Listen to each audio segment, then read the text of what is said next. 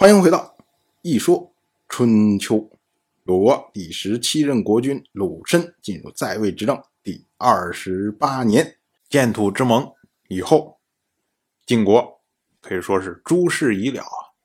然后晋国的大军开始陆续回国。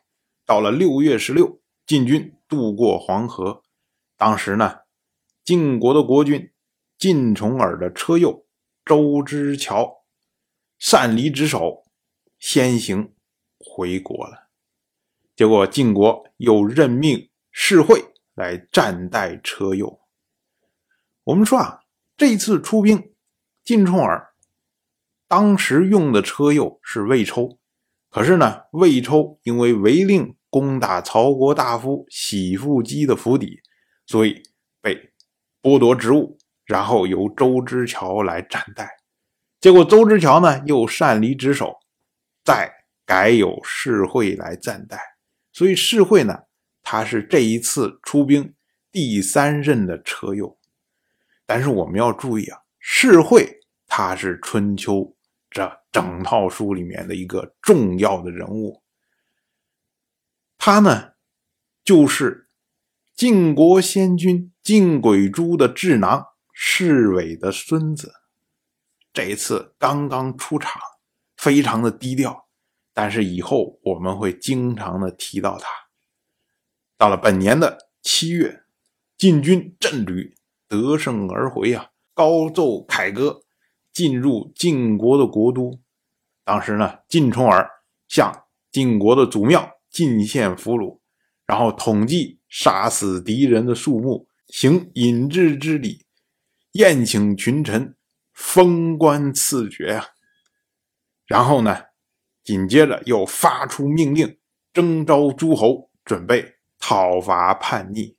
可是，在出兵之前，晋重耳杀死他的车右周之乔，然后在国都之内示众，当时民众心悦诚服。我们之前讲过，本年晋重耳要杀三罪人，第一个罪人呢，就是之前跟着魏抽。一起违令攻打曹国大夫喜父姬府邸的那位颠杰，颠杰因为抗命罪，然后被杀掉了。而这位周之乔呢，他是第三个罪人，他呢擅离职守，所以呢因为玩忽职守罪被杀掉了。这个第二个罪人呢，我们之前没讲到，他呢是城濮大战中间的一个小插曲。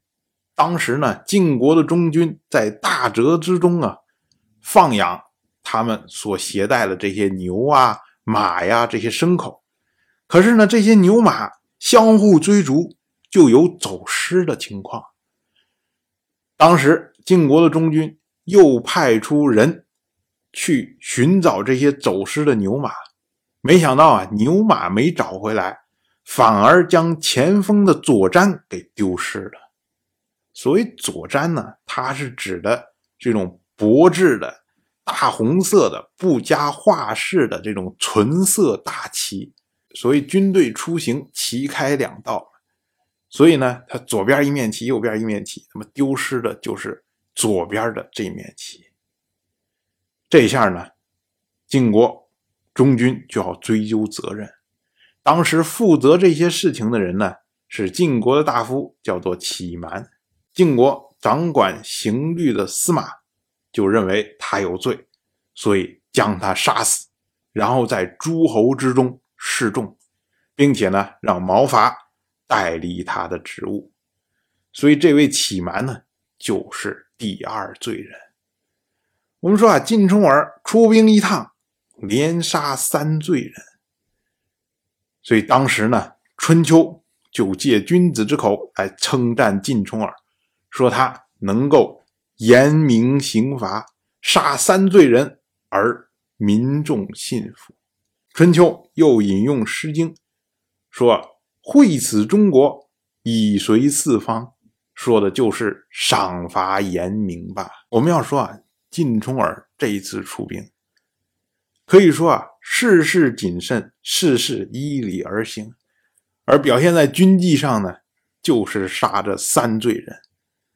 颠杰启蛮毕竟还是在战前或者是战中，所以是紧要的时候杀掉他们，可以说是为了稳定军心。可是周之桥他是在战后，我们要注意啊，能够做到国军车右的人，第一要是铁杆的亲信，要国军非常能够信任；第二呢，这个人要孔武有力啊。要是猛将，所以周之桥对于晋冲儿来说，不可谓不重要。可是呢，在战争已经打赢的情况下，仅仅一个疏失，照杀不误。这我们就可以看出来晋冲儿对于严明军纪的决心和意志。你再反观楚国那边，程德臣的骄纵。对于国君芈运，他的命令根本不屑一顾啊！所以，我们说城濮之战，晋国能够战胜，其中有一个方面的原因，就是严明的军纪。当然，我就这么一说，您就那么一听，感谢您的耐心陪伴。如果您对《一说春秋》，这个节目感兴趣的话，请在微信中搜索公众号“一说春秋”，关注我。您不仅能得到《一说春秋》文字版的推送，还可以直接和我互动交流。我在那里等待您的真知灼见。